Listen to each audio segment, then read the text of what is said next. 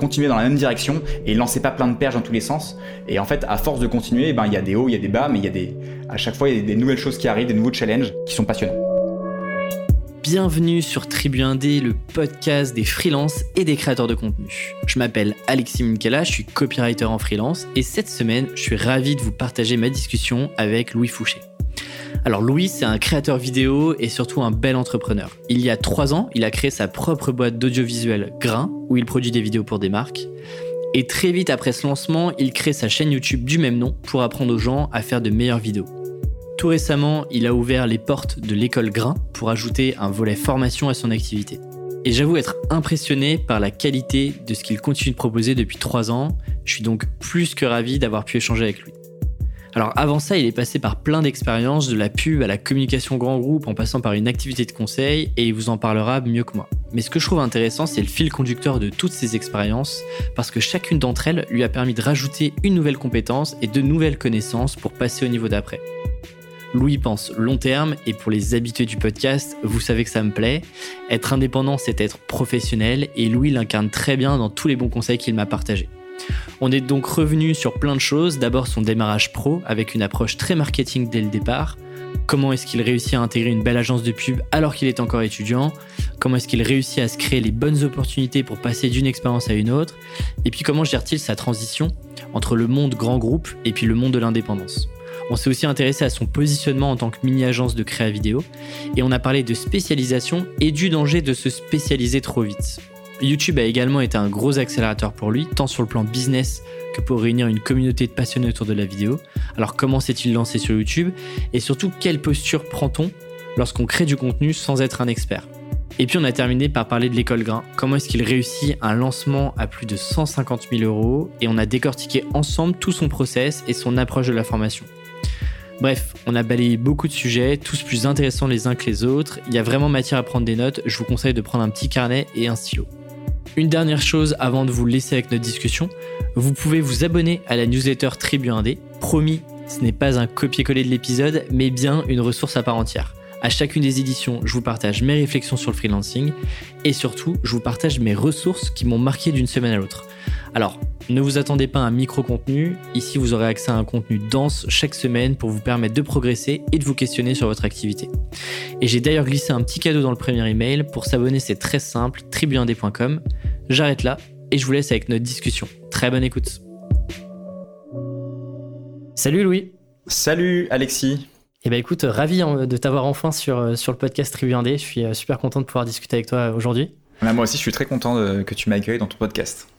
Alors, tu t'appelles Louis, tu es réalisateur, tu es vidéaste, tu as aussi créé l'agence Grain, qui est du coup une agence de production vidéo. Et Grain, c'est c'est aussi le nom de ta chaîne YouTube et maintenant d'une école aussi en ligne pour apprendre à faire des vidéos plus qualitatives et se lancer en indépendant. Est-ce que j'ai tout bon? Est-ce que j'ai oublié des choses dans cette petite présentation? Ouais, c'est non, c'est ça, c'est exactement ça. Alors je me définis plus comme euh, un créateur de vidéos et un entrepreneur qu'un réalisateur au sens classique du terme, mais c'est exactement ça. J'ai commencé par faire une boîte de production audiovisuelle qui s'appelle qui s'appelle Grain, où je produis des vidéos pour des marques. Ensuite, donc ça c'était la première activité. Après une reconversion professionnelle, on en parlera après, j'imagine. Ensuite, j'ai euh, créé ma chaîne YouTube pour aider des gens et, partager un peu mon savoir, donc plus un côté formation. Et il y a euh, quelques, quelques mois maintenant, deux mois, j'ai lancé une école de vidéo en ligne qui est un, programme d'accompagnement en ligne, si tu veux, pour aider les gens à, à créer des vidéos au rendu pro et à, et à vivre de la vidéo. Donc j'ai plusieurs activités, plusieurs business autour de la vidéo qui est à la base une passion. Mais ça, tombe bien que tu parles de tout ça parce que c'est forcément les sujets dont on va parler. Et d'ailleurs, j'avais suivi un peu le lancement, je m'étais inscrit à, tous les mails, j'avais fait le live et tout, donc, euh, donc ça m'intéresse de, connaître un peu les coulisses. Euh, ce que, ce que j'aimais bien, et c'est pour ça que, que je t'avais contacté, c'est que je trouve que tu as une très bonne approche marketing de ton activité au sens large.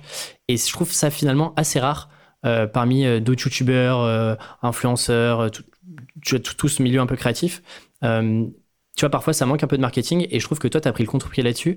Je crois que tu as fait une école de commerce. Euh... Ouais, exactement. Moi, je viens d'un background un peu marketing, effectivement. Moi, j'ai fait un, j'ai fait un, un, bac scientifique. Après, j'ai hésité à faire une école d'art, justement, ou une école de commerce parce que j'avais une partie très créative en moi. J'ai grandi dans un milieu euh, créatif. Avec une maman qui est peintre, un, papa qui est styliste. Donc j'ai baigné dans l'art, j'ai toujours fait de l'art plastique, donc j'ai mhm. vraiment eu ce côté créatif en moi, mais aussi un côté euh, euh, entrepreneurial, business que j'ai toujours eu. Et je me suis dit, bah, je vais tester euh, l'école de commerce pour faire de la publicité. Tu vois, à la base, moi je voulais faire de la publicité puisque ça mêlait bien justement ces deux côtés, le côté créatif et le côté commercial. Et j'ai fait une école de commerce pour faire de la pub. Voilà, et effectivement, ça se ressent, enfin ça me sert aujourd'hui, tu vois, les études que j'ai fait et, et la publicité pour aujourd'hui faire de la pub pour mes produits et pour mon projet à moi. Et justement, tu parles de pub, effectivement, c'était le, bon compromis entre euh, market, euh, école de commerce et puis la partie créa. Et justement, euh, je sais plus où est-ce que tu en parlais, mais tu t'expliquais que euh, tu voulais commencer à rentrer, à te faire des contacts dans ce milieu-là. Et tu as lancé un système de blog interview que tu avais appelé les francs publicitaires. Yes, exactement. Alors ça, on remonte à loin, mais effectivement, moi, pendant que j'ai fait mon école de commerce, euh, j'étais convaincu qu'il fallait faire des projets perso. Et d'ailleurs, c'est un de, mes grands euh, conseils si vous écoutez le podcast, si vous êtes jeune et que vous voulez créer votre, business ou quoi. Le plus important, c'est de faire des projets perso. On, en reparlera, mais ça, a mené un peu tout mon chemin, ça, a guidé tout mon chemin et c'est euh, grâce à ça que, que je suis là aujourd'hui, à faire ce que je fais. Euh, j'ai créé un premier projet perso, effectivement, qui s'appelait les francs publicitaires, puisqu'on voulait faire de la publicité avec quelques camarades de classe. Et on voulait intégrer des grandes agences parisiennes, on connaissait personne. Du coup, on a créé ce blog-là et on allait avec notre caméra, donc c'était aussi mon premier contact avec la vidéo, tu vois, euh, filmer des publicitaires et on a réussi à toquer à la porte de euh, des grands publicitaires comme Fred Farid, Jacques Seguela, euh, Rémi Dabinet chez. Euh, donc voilà, on, on, a commencé à interviewer des publicitaires et j'ai eu mes stages euh, dans la pub grâce à ça. Donc c'était un de mes premiers projets pro. Et après celui-là, j'ai fait un autre projet qui était semblable, mais en fait j'en avais déjà un petit peu marre de la pub au bout d'un an et j'ai créé Gora, qui était un autre blog. Et c'était un, des interviews, mais cette fois pas de publicitaires, mais de, de personnes, de, gens qui font des choses. Tu vois, c'était le slogan, c'était des gens qui font des choses. Et j'allais interviewer euh, des entrepreneurs, des artistes, des, euh, des, des, humoristes, plein de gens différents qui faisaient des projets qui me passionnaient. Tu vois, donc ça m'a un peu ouvert l'esprit aussi en dehors de la, de la publicité. Et là, pareil, c'était à chaque fois, euh, tu vois, tu rentres tout de suite avec cet angle vidéo, tu aurais pu faire un podcast, euh, tu aurais pu en faire un, contenu écrit. C'était une volonté de, vouloir, tu vois, te lancer tout de suite dans un format vidéo ou c'est ouais, moi, par hasard? j'ai toujours été passionné par la vidéo, j'ai toujours fait des, films de voyage, des films pour des anniversaires, des, petites parodies, des, clips, des sketchs comme plein d'enfants font, tu vois. Et j'ai toujours aimé ça. Et en fait je, je me suis dit c'est un bon moyen aussi de communiquer la vidéo et je me sentais plus à l'aise en vidéo que dans un autre format. Du coup, j'ai commencé à être derrière la caméra, hein, justement avec les francs publicitaires. On posait des questions en voix off et puis on laissait les publicitaires répondre. Et puis j'aimais la vidéo, j'ai toujours aimé ça et je me suis dit si je passais devant la caméra? Et en fait, le projet Gora, le prochain, le, projet d'après, du coup, j'allais interviewer des, des, gens qui faisaient plein de choses différentes. Et ben j'étais cette fois devant la caméra, un peu comme un journaliste, et je posais mes questions, tu vois, à côté de, de l'invité. Du coup, j'ai toujours une, euh, voilà, une petite euh, un goût pour la vidéo. Et, aujourd'hui, euh, je continue là-dedans. Donc, tu vois, mais, mais en plus, j'ai l'impression que tu as, aussi un peu repris, on, y reviendra plus tard sur, sur ta chaîne YouTube et les différents formats que tu as fait, mais il me semble avoir vu aussi euh, quelques interviews un petit peu, euh, tu vois, on te voit apparaître, tu as des focus sur ton invité, où, où tu un peu tu donnes la parole à, à d'autres créas euh, qui sont dans le même milieu que toi. J'ai l'impression que tu as aussi un peu repris quelques, quelques éléments de ça. Ouais, ouais, bah dans, dans Grain, j'ai fait des, des, vidéos en collaboration avec des, gens et je compte justement en faire de plus en plus d'interviews. J'adore ça, alors ça prend du temps, hein, mais, mais que ce soit dans, sur ma chaîne YouTube ou aussi dans mon école de vidéo que je viens de lancer là. Euh, je trouve ça super de justement de rencontrer des gens et de donner la parole à d'autres et de s'inspirer des autres. Euh, moi, c'est comme ça que j'ai commencé. Hein. C'est comme toi tu fais avec ton podcast. Moi, j'ai commencé par aller faire un blog et interviewer des gens. Et, euh, et c'est passionnant parce que c'est comme ça que tu grandis, euh, voilà, que tu t'enrichis en écoutant ce qu'on fait euh, d'autres avant. Donc ça, je le fais un petit peu moins maintenant puisque je suis plus du côté euh, créateur que du côté journalistique. Mais j'ai envie de le réintégrer puisque j'adore ça aussi, rencontrer des gens et, et en apprendre d'autres, apprendre d'autres via justement des interviews. Mais tu vois, tu me disais je comprends tout de suite que c'est important de faire des projets perso et de, de, faire des choses en dehors euh, de ce que tu peux apprendre à l'école, etc. Qu'est-ce qui te fait penser ça et qu'est-ce qui te fait te dire, genre, ok, euh, tu vois, tu peux le penser et euh, tu peux, tu sais, toujours remettre à plus tard et, pas te lancer dans, dans, le projet. Qu'est-ce qui fait déjà que tu prends conscience que bah, juste ton background d'école, entre guillemets, ne suffira pas pour aller là où tu as envie d'aller et à quel moment tu, tu, tu, vois, tu sautes le pas, quoi est-ce que c'est le fait que tu sois en collectif, euh, parce que c'était un projet collectif euh? C'est juste que moi, j'ai toujours eu envie de faire des projets euh, perso en dehors de l'école, parce que j'étais convaincu qu'effectivement, le seul diplôme de l'école allait pas me permettre de d'intégrer les, les agences que je voulais ou les postes que je voulais. J'étais convaincu qu'il fallait euh, connaître des gens et j'avais déjà cette notion un peu de réseau, tu vois, de il faut faire du réseau, il faut rencontrer des gens. Et puis en plus, ça me permettait de faire des, des projets à côté. Et en fait, j'ai, j'ai commencé à faire des petits projets comme ça et je me suis très vite rendu compte que ça m'apportait non seulement un réseau, euh, non seulement de l'expérience, mais aussi de me confronter à des problèmes qui sont des problèmes que tu peux rencontrer aussi dans l'entrepreneuriat et euh, que ça m'a ça m'apprenait beaucoup de choses en fait si tu veux. Et donc en fait j'ai commencé par ces premiers projets j'ai fait mon blog mon deuxième blog. Ensuite euh, j'ai fait des conférences dans mon école encore une fois sur la publicité. Après j'ai fait des stages en parallèle mais je me suis rendu compte que j'apprenais beaucoup plus et que je m'épanouissais plus dans mes projets perso que dans mes différents stages. Et, euh, voilà, et ensuite ça a continué, j'ai eu mon premier job et j'ai toujours lancé des projets à côté. Et je me suis rendu compte que c'est euh, voilà, que c'est dans ces projets-là que je crée le, plus de valeur aussi, tu vois. Et alors justement, tu fais ces premiers stages-là, tu te rends compte que euh, la publicité, c'est moins ton truc. Euh, et moi, j'avais eu, alors sur un autre sujet, mais euh, j'avais dévié, je te le disais juste avant qu'on enregistre, sur, sur la partie conseil audit. Qu'est-ce qui se passe à ce moment-là où tu te dis, je me suis peut-être engagé sur une voie qui me correspond pas forcément et donc tous les plans entre guillemets que je m'étais fait euh, tombent un peu à l'eau parce que euh, bah c'est pas vraiment vers là que je veux aller. Alors je pense qu'il faut prendre un pas de recul pour que j'explique un peu mon parcours parce que il y a eu d'autres choses après la publicité. Donc j'ai fait mon école et je me suis dit je vais faire de la pub. Donc j'ai fait euh, mes fameuses, mon fameux blog, des, des, conférences sur la pub. Et là j'ai rencontré des, j'ai fait venir des, des, gens qui étaient directeurs de différentes agences. Et j'ai décroché un stage, même plusieurs stages chez BETC qui est une agence de publicité parisienne. Mhm. et j'ai fait du planning stratégique, j'ai fait euh, du commercial, j'ai fait du créatif. En fait j'ai fait un peu tous les postes de la pub. Et euh, et si tu veux, j'aimais bien, hein, il y avait plein de trucs qui m'intéressaient et je me voyais peut-être travailler dans la publicité. Et ensuite, j'ai eu une opportunité, si tu veux, pour travailler chez Evian. Donc Evian qui est un client de BETC, euh, une marque d'eau minérale du coup qui fait partie du groupe Danone. Et donc en fait on m'a proposé un job en publicité aussi, mais on dit plus communication digitale du coup, du côté de l'annonceur, donc chez euh, Evian. Et je me suis dit, super, c'est une belle opportunité, ça me permet de voir un peu ce que c'est que la publicité aussi du côté euh, Evian. Donc c'était un peu moins glamour qu'en agence, puisque tu arrives dans un grand groupe avec des gens, euh, alors pas, pas, en costume, mais euh, voilà, un peu moins à la pointe, on va dire, et moins branché que dans une agence de pub, tu vois. Donc c'est moins attirant pour un jeune, mais moi je me suis dit ça peut être intéressant. Et je suis allé faire euh, du coup un an là-bas chez Evian. Et à la suite de ce de cette expérience, j'ai été recruté dans le groupe Danone. C'était mon premier job en CDI. Et donc cette fois, j'étais plus en communication digitale, mais j'étais dans l'équipe de transformation digitale du groupe Danone. Donc je faisais du conseil, si tu veux, en, en transformation digitale. Donc là, c'était plus du tout créatif. Moi qui, moi qui voulais faire de la, de la publicité pour faire de la créa, Rien à voir. Je me retrouvais à conseiller en fait les marques du groupe, donc c'était particulièrement sur le marketing, donc aider toutes les marques à digitaliser l'entreprise, à, à, collaborer avec avec euh, collaborer tous ensemble, tu vois, réussir à, à, tirer le meilleur en fait des outils digitaux pour euh, pour transformer le marketing de la boîte. Et donc j'ai fait ça pendant trois ans quand même. Et comment tu fais ce shift? Enfin, tu vois, euh, rien à voir avec euh, la, la, partie créa. Comment tu te retrouves euh, un peu propulsé là en CDI sur un, sur un job Alors, tout simplement parce que j'ai après, pendant mon stage justement en agence de pub, j'allais faire des interviews et j'avais interviewé le, le patron d'Evian qui s'appelle Michael Aidan, euh, qui est lui qui est à l'origine chez Evian de toute la saga des, des, bébés rollers, donc les fameuses pubs avec les bébés devant les miroirs, les bébés -hmm. partout. Et en fait, je l'avais interviewé, tu vois, via l'écran publicitaire. Et, et c'est grâce à lui que j'ai eu mon premier stage. Donc ça, c'était le shift vers la communication, enfin mon premier stage, mon, mon job chez Evian. Donc ça, c'est le shift de l'agence de pub vers Evian. Et ensuite, pendant un an, j'étais au contact de ce, de ce Michael Aidan, qui est, qui est ensuite, lui, a pris la tête de l'équipe de transformation digitale.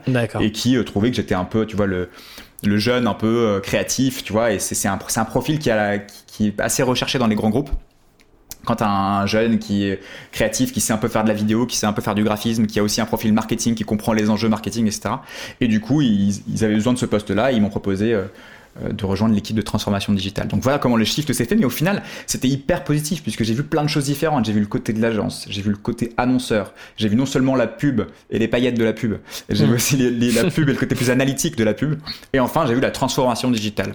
Et en fait, après, au bout de trois ans, là, c'est, si tu veux, bon, j'imagine peut-être que j'anticipe un peu la question, mais j'étais, euh, j'étais dans un super job, très bien payé en sortie d'école, et euh, mais je me sentais vraiment à 10% de ce que je pouvais faire et je m'épanouissais pas du tout dans cette équipe de transformation digitale et j'en pouvais plus, j'ai tout fait et je me suis dit bah je plaque tout et euh, j'ai quitté mon job et j'ai lancé euh, j'ai lancé Grain, tu vois. Et alors il y a plein de questions qui viennent, c'est bah, j'imagine, c'est vrai, je te laisse je te laisse, je vais un peu trop vite, je te, je te laisse poser non, des non, questions. Non, t'inquiète. Qu'est-ce qui te plaît pas? C'est la rigidité euh, du, grand groupe? Ou c'est euh, le job, c'est euh, le manque de créa? Tu vois, qu'est-ce qui te fait dire là je stagne un peu, en tout cas j'apprends plus autant et je m'éclate plus autant que qu'au tout début. Alors déjà, que ce soit en agence de pub ou dans un grand groupe, déjà moi je suis pas très... Je, pense que je, suis pas vraiment fait pour être enfin, hiérarchiquement sous quelqu'un qui me donne un peu des, ordres ou quoi. C'est un problème avec ça, donc comme plein d'entrepreneurs, je pense. Mais donc, du coup, que ce soit chez, euh, chez BETC ou chez, euh, chez Danone, J'étais un peu frustré par le fait qu'on me donnait des, petites missions, des petits trucs, alors que moi j'avais des ambitions quand même plus grandes. Et ensuite, euh, non, c'est juste que je me suis rendu compte, en fait, c'était une suite logique que j'avais chez BETC, je travaillais pour les marques, et euh, j'exprimais un peu ma créativité puisque je faisais des vidéos, tu vois, des rapports de campagne et des choses, mais c'était toujours dans le prisme de la marque. Chez, euh, chez Danone, je travaillais aussi pour euh, un groupe, mais c'était encore pire parce que, enfin, c'est pas forcément pire, mais moi, travaille dans un grand groupe, si tu veux, où je connais même pas la personne qui est à la tête de l'entreprise, hmm. le PDG. Je sais pas, en fait, euh, ce qu'ils font vraiment, si c'est bien ou pas. Tu vois, un jour il y a eu un problème avec Cash Investigation, je sais pas si tu te souviens de cette histoire, avec Danone où il disait que les, les sages-femmes, euh, en gros, faisaient de la corruption euh, pour donner du mm. lait en poudre en Indonésie. Et genre il y a eu cette crise là avec Élise Lucet en bas des bureaux qui, qui d'ailleurs j'étais en train de fumer, j'étais pas en train de fumer une club, je boire un café à ce moment-là et Élise Lucet me tombe dessus et en me disant ouais vous savez pour les sages-femmes etc. Moi j'étais tu vois j'étais jeune jeune actif chez Danone et je lui fais bah non je sais pas etc. Et bref je vois tous ces, ces trucs là qui arrivent et tous les tous les employés de chez Danone qui qui parlait pas trop en fait, qui était un peu euh, qui se tairait dans le silence et je me disais mais en fait qu'est-ce qui se passe? Est-ce que c'est vrai? Est-ce que c'est pas vrai? Le PDG qui se fait courir après il répond pas. Et je me dis est-ce que j'ai envie de travailler dans un grand groupe dans une boîte où je sais même pas ce qui se passe en fait? Donc alors je dis pas que Danone a fait des euh, euh, est responsable de tout ce qui s'est passé. Je, je, d'ailleurs, je connais même pas le fin mot de l'histoire puisqu'il n'y a pas eu de véritablement de réponse donnée. Mais je me suis dit voilà, moi j'ai pas envie de travailler pour une boîte opaque où je sais pas ce qui se passe, où je connais même pas euh, le mec qui a fondé la boîte. Et tu vois que ce soit un grand groupe, que ce soit une agence de pub, j'avais besoin de plus de transparence, plus de voilà, plus de choses à taille humaine. Et donc je me suis dit, bah, le meilleur moyen, c'est de, c'est de créer, euh, créer mon propre job. Ouais, c'est ça, c'est que et, et, en plus euh, de ce que je comprends, c'est tu pars du tu pars un peu du jour au lendemain sans euh, plan vraiment précis sur ce que tu allais faire après ou tu avais quand même un peu mûri, mûri, l'histoire. non non, je d'ailleurs non j'ai de la chance, ça s'est fait en, douceur. En fait, j'ai eu beaucoup de chance d'avoir ce fameux Michael comme comme boss parce que Michael savait est très créatif aussi et il savait que j'adorais la création. D'ailleurs, c'est pour ça qu'il m'avait recruté il m'a toujours laissé faire des vidéos. Faire des vidéos pour, euh, pour d'autres boîtes, etc. en parallèle de mon job de marketing. Et il me, confiait des tâches à chaque fois en vidéo. Et en fait, moi, j'ai pu, j'ai pu du coup me, me former à la vidéo et apprendre via des projets. Et j'ai commencé à être payé à faire des projets. Tu vois, j'étais auto-entrepreneur en parallèle de mon job chez Danone. Donc j'ai commencé à faire des petites prods, etc. Donc quand j'ai quitté Danone, bah, j'avais déjà des clients et j'avais et j'avais surtout aussi potentiellement Danone comme client et aussi des agences avec qui j'avais travaillé. Par exemple, quand j'étais dans l'équipe de transformation digitale, j'avais créé un, intranet pour tous les marques du groupe justement, avec plein d'outils, qui s'appelait la Digital Toolbox. Et euh, j'avais euh, missionné pour ça une agence euh, de, création de sites web qui s'appelle Colors. Et en fait, Colors, ils, montaient leur, pôle création de contenu à ce moment-là. Et donc en fait, quand j'ai quand j'ai dit que je partais, j'avais déjà potentiellement Danone comme client, d'autres marques, plus des agences, tu vois, plus Colors avec qui je travaillais. Donc en fait, j'avais, je suis pas du tout parti sans rien. J'avais déjà, tu vois, des différents clients. Ouais, mais effectivement, comme tu le dis, euh, tu as une position qui est assez confortable où, euh, où tu te lances pas euh, un peu fleur au fusil en disant, OK, c'est quoi la prochaine étape? Et d'ailleurs, tous ces clients-là que tu as un petit peu en parallèle, donc tu me disais que tu t'avais créé ce statut d'auto-entrepreneur en parallèle de ton job, etc. Ces clients-là, tu les trouves comment? Grâce à Danone Ou alors, c'est, tu vois, comment est-ce que tu, tu, fais tes premières petites missions en, en, parallèle de, de ton job? Alors, c'est intéressant parce que j'ai jamais démarché j'ai jamais prospecté. Dans mon école, il y a une partie business où je donne des conseils justement et je dis que le, le meilleur moyen de, trouver des clients, c'est de ne pas démarcher. C'est que les clients viennent directement à toi. Donc, il y a des cas où, ça, peut être utile de démarcher, mais moi j'ai eu la chance de ne pas avoir besoin de faire ça. Et j'ai fait des premières vidéos, si tu veux, c'était des trucs genre des, pots de départ justement pour, pour Danone ou des trucs comme ça, et ensuite le, du bouche à oreille, quoi. Les gens en parlent, ils disent ah, moi aussi j'ai besoin d'une vidéo, etc. Et euh, donc ça a été que du bouche à oreille, des rencontres dans des dans des soirées.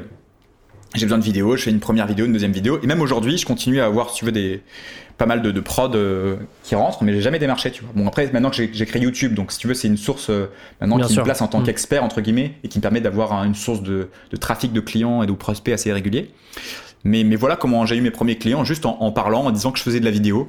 Donc c'est important aussi de communiquer si vous faites un, si vous êtes freelance dans n'importe quel domaine, de, parler de votre projet et dire que vous êtes capable de, rendre des services à des gens. C'est comme ça que ça commence. En général, ça commence par l'entourage, la famille, les amis ou le travail. Ouais, je, te, rejoins complètement. Et d'ailleurs, euh, de manière un peu froide, tu as. Euh, je sais pas, est-ce que tu avais euh, prévu un petit mail que tu envoyé un peu aux gens que tu connaissais, peut-être à, ta famille ou juste parce que tu vois, tu as le, truc où tu peux en parler en repas de famille rapidement comme ça et, les gens ne percutent pas trop. Et puis, euh, est-ce que tu as réactivé tout le réseau que tu avais eu entre tes, agences, etc., pour leur dire, euh, voilà, euh, je peux aussi faire un peu de prod vidéo de, temps en temps. Alors, tu, peux, tu, pas... tu, veux dire avant mon départ de chez Danone ou après mon départ de chez Danone? Bah, à mon avis, tu avais moins le temps quand tu étais chez Danone, mais ouais, plus exactement. quand tu as engagé la transition. Mais euh, après, ouais, j'ai réactivé un peu mes contacts, j'ai envoyé des mails, euh, mais ça s'est fait un peu naturellement. Euh, après, si tu veux, j'aurais pu avoir beaucoup plus de clients, puisqu'au début, pas, quand, j'ai quitté Danone, j'avais du temps libre, donc j'avais le temps de prendre plus de clients. Mais en fait, très vite, j'ai lancé la chaîne YouTube et ça m'a pris beaucoup de temps. Donc, si tu veux, j'ai toujours mené de front la, chaîne YouTube et la prod. Et du coup ça me tu vois mon, flux entrant tu veux me suffisait. Et mm. même je trouvais que c'était beaucoup. Et, euh, et, donc euh, donc non j'ai pas franchement j'ai pas plus réactivé que ça euh, les choses. J'ai laissé un peu le bouche oreille se faire naturellement. Et tu vois, au démarrage, tu avais déjà une idée claire de, ce que tu voulais proposer en, en, free en termes de vidéo. Est-ce que tu, tu te dis, OK, euh, je prends un angle bien particulier euh, pour la vidéo, par exemple, je sais pas, j'ai eu une freelance euh, sur le podcast qui, elle, était focalisée sur des témoignages clients vidéo. Est-ce que toi, par exemple, tu t'étais dit, voilà, je, me focalise sur un type de prod en particulier ou alors un type de client avec lesquels j'ai envie de travailler à long terme ou tu étais plus tu vois, en demandant 30 et tu prenais et tu faisais pas forcément de tri sur ce que tu voulais, euh, sur ce que, sur les projets sur lesquels tu voulais travailler. Alors, j'ai une position assez particulière là-dessus. Je sais que beaucoup de, de coachs en freelancing recommandent de se spécialiser, de prendre une niche, mm. parce que forcément, plus tu es spécialisé, euh, euh, plus tu vas devenir un expert d'un, d'un type de vidéo par exemple et tu vas être reconnu pour ça. moi j'ai toujours pensé que se spécialiser dans donc pour donner un exemple à un gens qui écoute, au lieu, de, au lieu, de, dire je suis une agence de production vidéo, tu peux dire je suis une agence euh, de euh, production de vidéos de mariage en Ile-de-France. J'ai n'importe quoi. Mais du coup c'est une spécialisation un peu comme ton ami qui fait des témoignages clients. Le problème de faire ça, c'est que tu peux très vite quand même euh, t'ennuyer et, et, perdre un peu le, la, la, passion que tu as, tu vois. Et, et moi en fait j'ai décidé au début de rester assez généraliste et de faire plein de choses différentes. Et je pense qu'en vidéo, ou en photographie, ou dans des domaines créatifs, ça peut être une bonne idée justement parce que tu testes plein de choses. Euh, mine de rien, aussi, tu multiplies un peu tes sources de revenus, puisque si tu fais pas que de la, des clips, par exemple, bah, tu peux accepter dans plein de projets différents, tu testes un clip, mhm. tu testes une vidéo d'interview, donc tu multiplies un peu les sources de revenus. Par contre, je pense qu'il faut se spécialiser après euh, en tout cas parce que ça aide à être reconnu pour quelque chose. Moi, par exemple, je fais plein de types de vidéos différentes, donc ça peut être des interviews, des vidéos d'événements, euh, des vidéos de voyage hum, ou d'autres types de vidéos, mais je me suis spécialisé dans la vidéo de voyage parce que j'ai toujours aimé ça. Et euh, là, je, là maintenant, je me market, tu veux, comme studio de création de vidéos de voyage et lifestyle, puisque j'aime aussi des vidéos de ce style-là que j'ai fait pour des influenceurs par exemple ou quoi. Donc je me suis spécialisé mais dans un second temps. Et pour la chaîne YouTube c'est pareil, je me suis dit est-ce que je fais une chaîne YouTube euh, sur le mariage par exemple, encore, même exemple, ou est-ce que je fais une chaîne juste pour apprendre la vidéo? Finalement j'ai choisi d'apprendre la vidéo et tu vois ça, ça a fonctionné. Donc, euh, donc j'ai un discours un peu nuancé par rapport à la spécialisation et la niche tu vois euh, en, quand tu fais du quand es en freelance. Mais pour le coup je suis, je suis entièrement d'accord avec toi.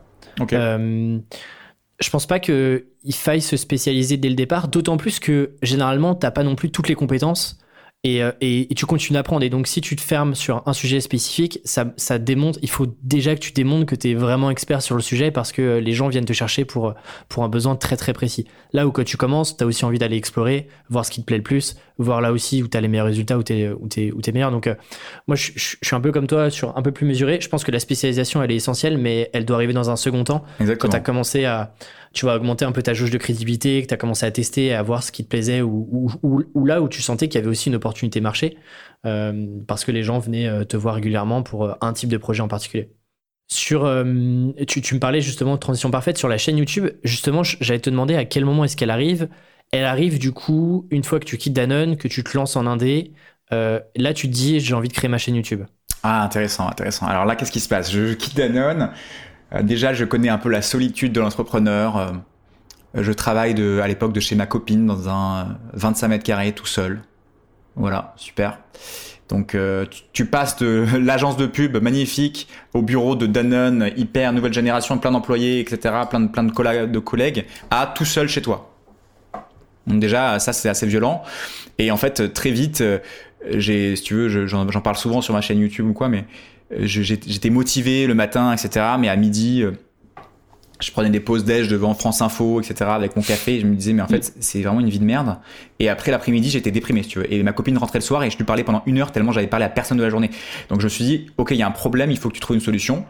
Et donc d'abord, je me suis mis en quête d'un espace de travail. Donc là, je te parle depuis chez WeWork. Je bosse chez WeWork, qui est un espace de coworking. Et d'ailleurs, je t'annonce que je, je viens de prendre des bureaux fermés, donc je suis très heureux. J'ai commencé dans, dans l'open space en bas et là, j'ai monté dans les étages. Donc j'ai déjà il y a une semaine dans des nouveaux bureaux. Et effectivement, dès le départ, enfin quelques mois après, hein, j'ai fait 2-3 mois, euh, euh, peut-être un peu plus, peut-être 4-5 mois chez ma copine. Et ensuite, j'ai choisi d'investir dans un espace de coworking. Donc c'est cher, hein, WeWork, c'est 450 euros par mois, hors taxe, le minimum.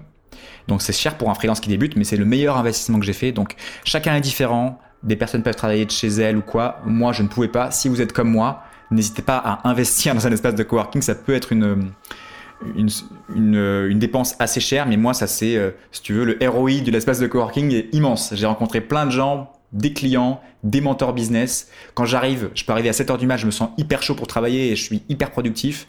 Enfin, j'adore cet endroit. Alors après, c'est très personnel. Hein. Mais ça, c'est la première chose que je voulais dire, c'est restez pas tout seul chez vous euh, si vous n'êtes pas fait pour ça. Et ensuite, pour répondre à ta question, euh, ta question c'était quoi déjà? C'était oui, euh, est-ce que la chaîne YouTube? Donc je commence quelques mois comme ça, donc chez ma copine puis chez WeWork, et en fait ça me démangeait un peu si tu veux les projets que j'avais lancés, les blogs, les francs publicitaires, Gora. Moi j'ai toujours été un créateur de projets, donc du coup faire si tu veux du freelancing et monter des vidéos pour des clients qui me disaient plus gros le logo, plus petit le texte, etc. au bout d'un moment ça me faisait péter un câble. Et en fait je me suis dit ok Louis il faut que tu trouves autre chose. Euh, et, justement, j'étais encore un peu seul, même si j'étais chez WeWork, je connaissais pas grand monde. Et je me suis dit, bah, YouTube, euh, ça peut être un bon moyen de créer une communauté, de partager ma passion, de discuter entre vidéastes. Euh, au début, c'était pas forcément pour gagner de l'argent, pour monter un business ou quoi, hein. c'était par passion. Et je, voyais en fait des, youtubeurs américains, euh, canadiens comme euh, Parker Welbeck, Peter McKinnon, Matty Apoya, certains qui font de la vidéo peut-être les connaissent ou de la photo. et je me suis dit mais ça n'existe pas ça, ça en France, mm. ça existait très peu. Et je me suis dit bah, ça peut être cool. Moi j'adore parler face caméra, j'ai pris goût à ça. Euh, je m'y connais un peu en vidéo, même si j'ai pas un niveau de ouf. Je pense que je peux quand même apprendre des choses à des gens. Tu vois, j'ai jamais eu ce syndrome de l'imposteur. D'ailleurs, c'est un syndrome. Je sais pas. Il y a tellement de gens qui ont ce syndrome-là, mais c'est vraiment une erreur totale. N'importe qui peut apprendre à des gens du moment que tu connais un petit peu de choses. Tu peux apprendre aux gens qui connaissent moins que toi. Donc, il y a aucun problème à dire. Je lance une chaîne YouTube ou quoi. Il n'y a pas de syndrome d'imposteur à avoir. Juste, il faut arriver avec une position assez humble en disant voilà, je je m'appelle Louis, j'ai tel âge, j'adore la vidéo comme vous tous, je vous partage mais, quelques connaissances. Et au fur et à mesure, à force de faire ça et d'être régulier, parce que c'est ça le secret, hein, c'est d'être régulier sur YouTube ou dans n'importe quel projet, et ben en fait tu deviens un expert et tu passes du niveau 1 au niveau 2, au niveau 3, au niveau 4, et ensuite tu apprends au niveau en dessous, et tu progresses comme ça, et après tu, te crées ta, ta légitimité, tu vois. Mais, et donc, ouais. Ouais, excuse-moi de te couper, mais pour, rebondir là-dessus, parce que je trouve ça intéressant, c'est en fait, tout est une question de posture. Si effectivement tu prends la posture un peu sur de toi en disant, euh, voilà, moi je vais vous montrer comment ça fonctionne, et t'as presque une posture de, de gourou slash euh, pseudo-expert, effectivement, ça marche pas et tu as toutes les chances d'avoir ce, syndrome-là qui te qui t'empêche de créer. Mais effectivement, comme tu dis, si tu as la démarche de d'avoir cette posture d'explorateur, comme par exemple je l'ai eu avec le podcast. Moi, j'y connaissais pas forcément, euh, j'étais pas un expert euh, du freelance avec 10 euh, ans dans les pattes, mais avoir cette posture de me dire voilà, je documente ce que j'apprends au fur et à mesure.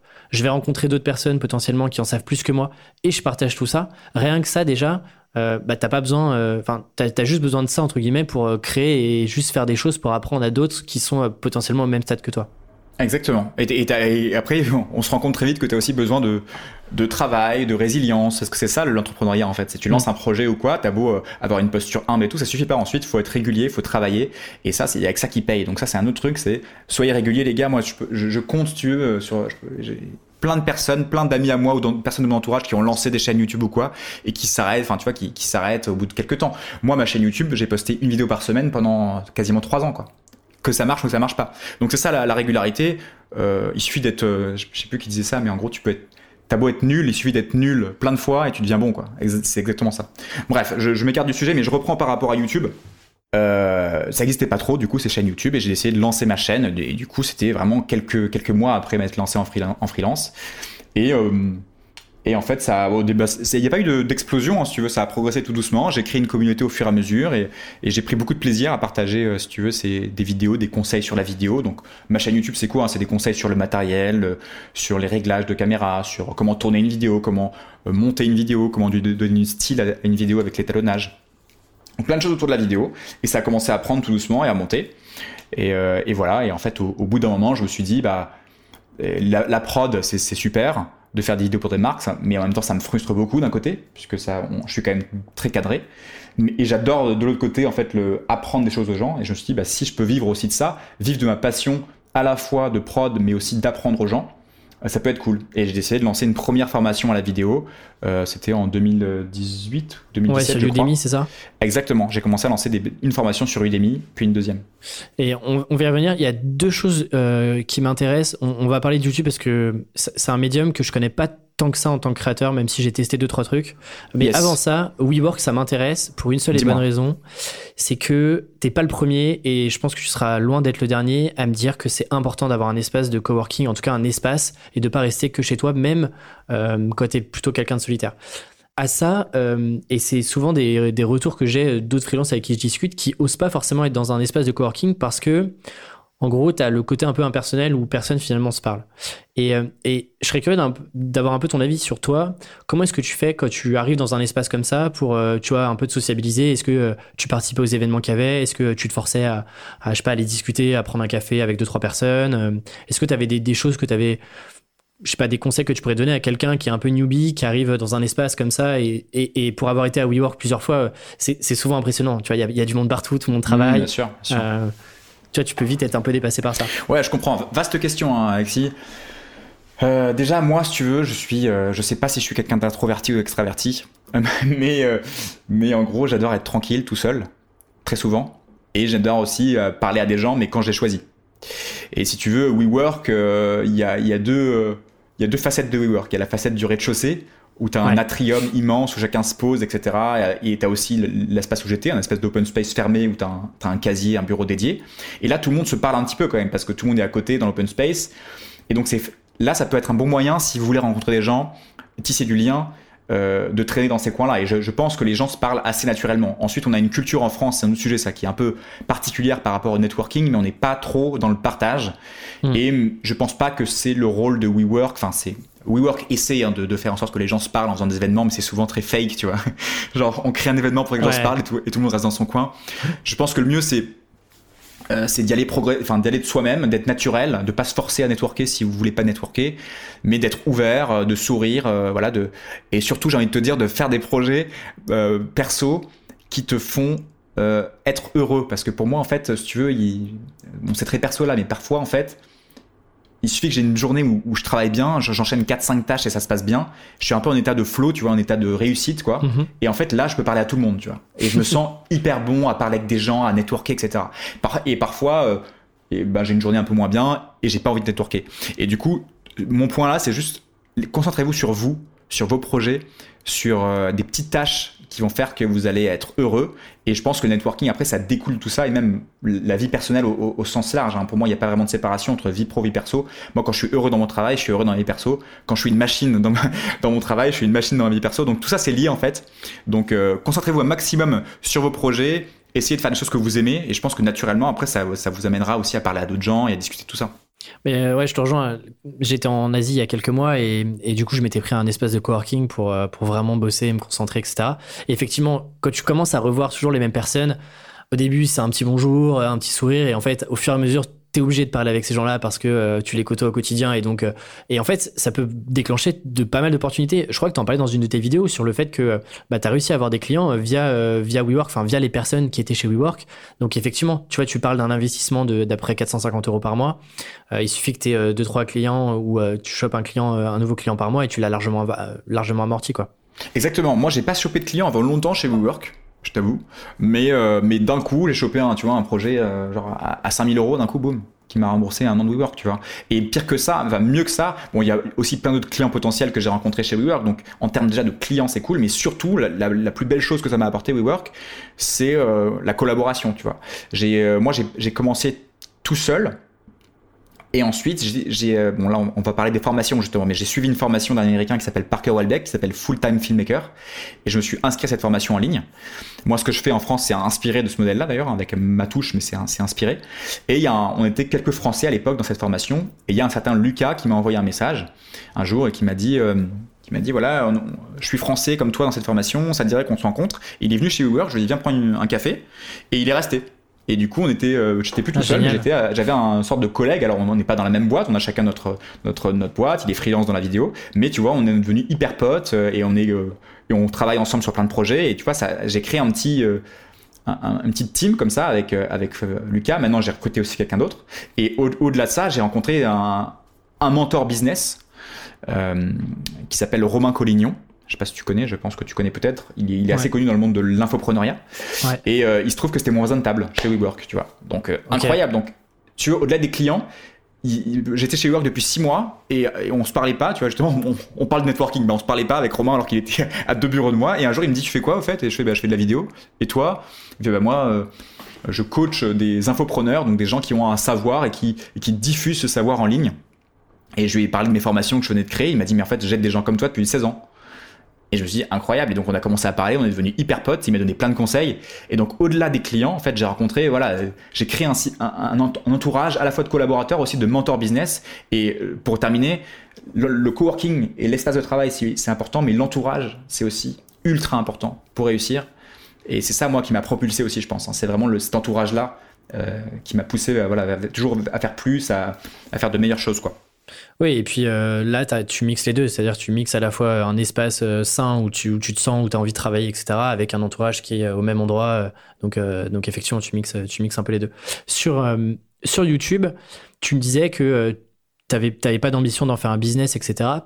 Au-delà du fait que tu lances YouTube comme plein d'autres projets que tu as lancés avant, est-ce que tu as quand même l'ambition de te dire YouTube va, va être un canal d'acquisition qui va me permettre de ramener du business côté freelance?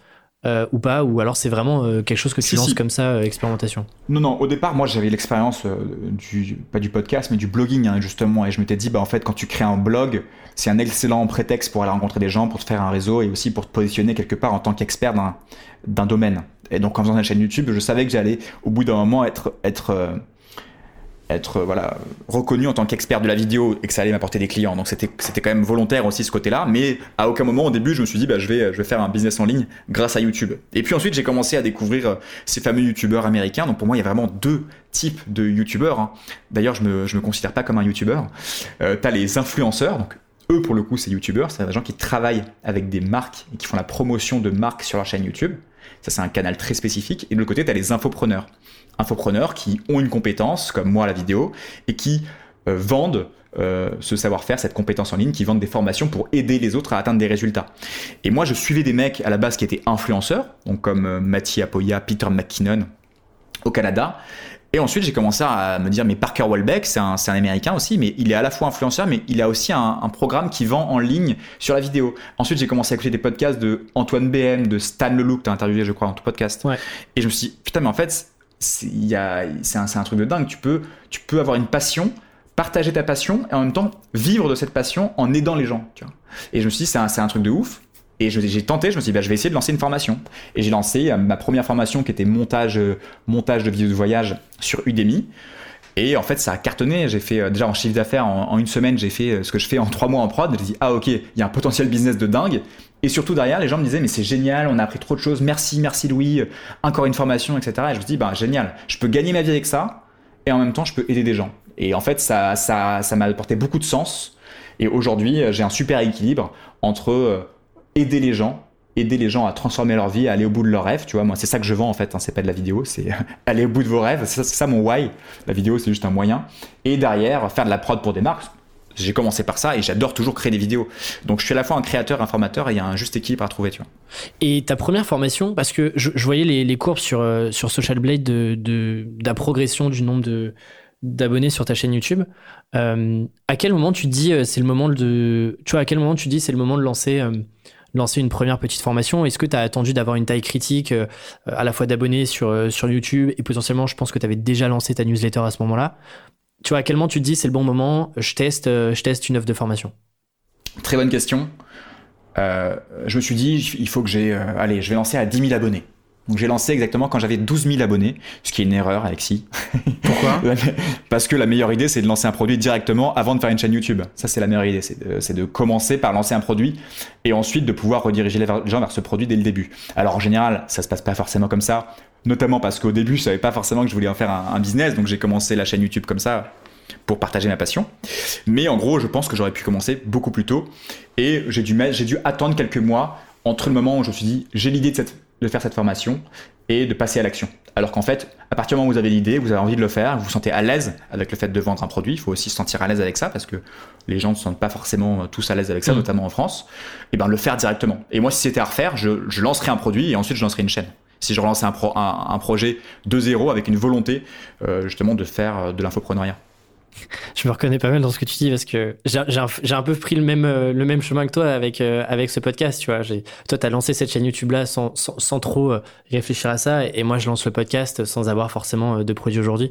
Du coup, c'est assez marrant. J'aime bien ça. Après, c'est normal. C'est aussi le sens de la vie. Voilà, faut se laisser porter. Mais une fois qu'on a l'idée, qu'on a compris qu'il y a une opportunité, qu'on est à l'aise avec ça, qu'on sent que ça peut être quelque chose qui peut nous faire avancer et aussi faire avancer les autres, bah, faut y aller quoi. Et il y a plein de gens qui, euh, qui s'arrêtent, qui le font pas, qui ont peur, qui ont des croyances limitantes, qui passent pas à l'action pour plein de raisons et c'est vraiment dommage quoi. Faites-le, vous avez pas grand chose à perdre si vous faites du travail de qualité.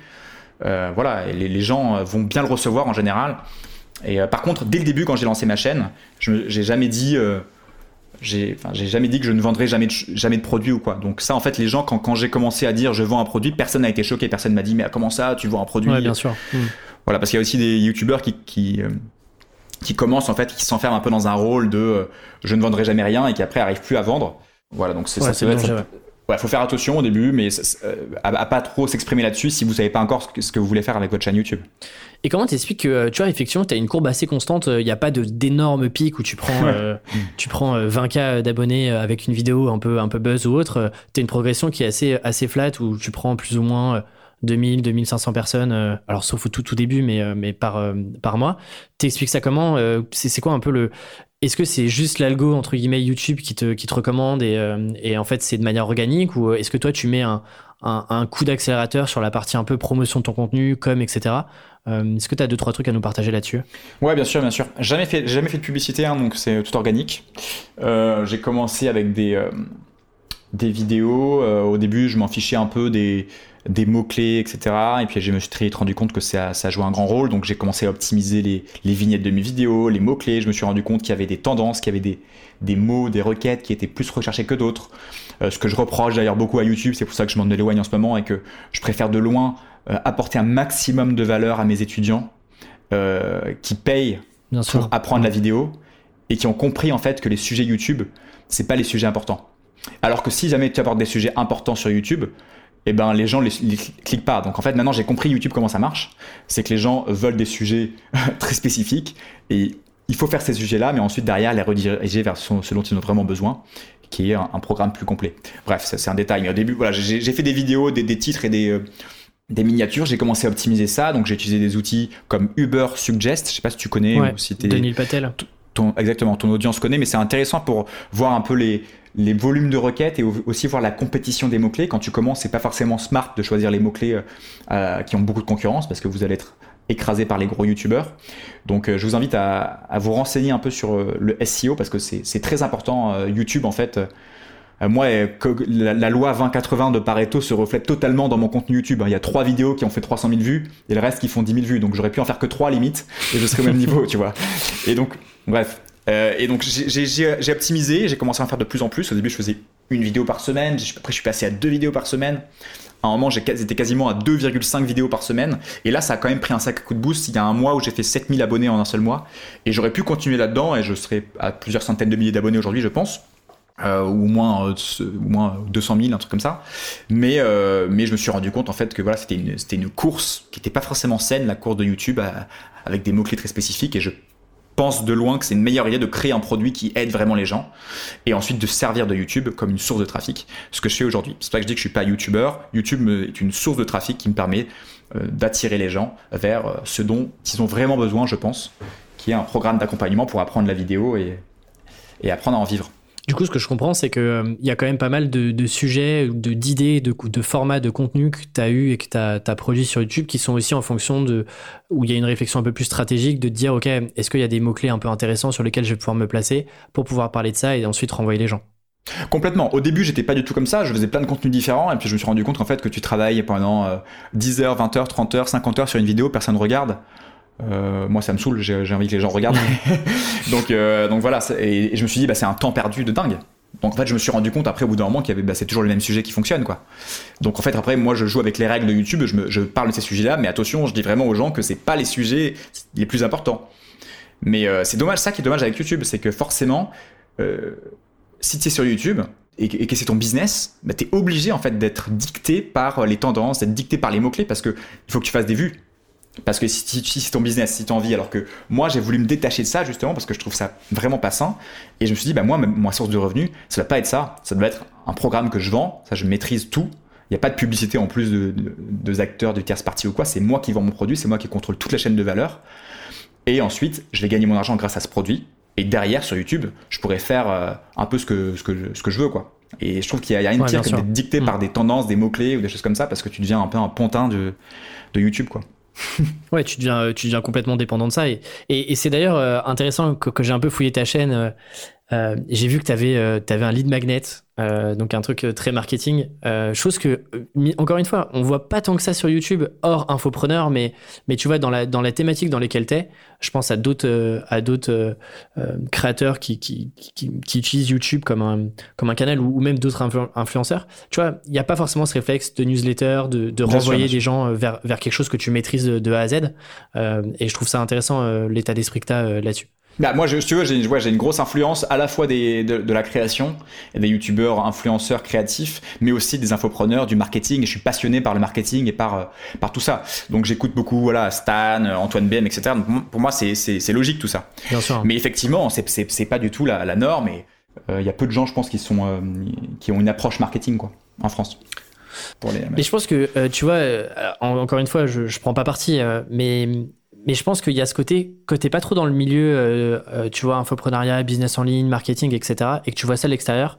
Comme tu le dis, tu vois, il y a quand même, il y a quand même en vrai beaucoup d'amateurisme. Oui, mais du coup, il y a beaucoup de trucs moi, un peu sales. Moi, le premier, euh, effectivement, je, je commence tout couper. Moi, moi, le premier, quand je regarde un truc et je vois, vous allez gagner machin, tant d'euros avec une page de vente, mm. avec des couleurs qui flashent, ça, ça me fait peur et j'ai l'impression que c'est de l'arnaque. effectivement, c'est lié à cet amateurisme. T'as raison.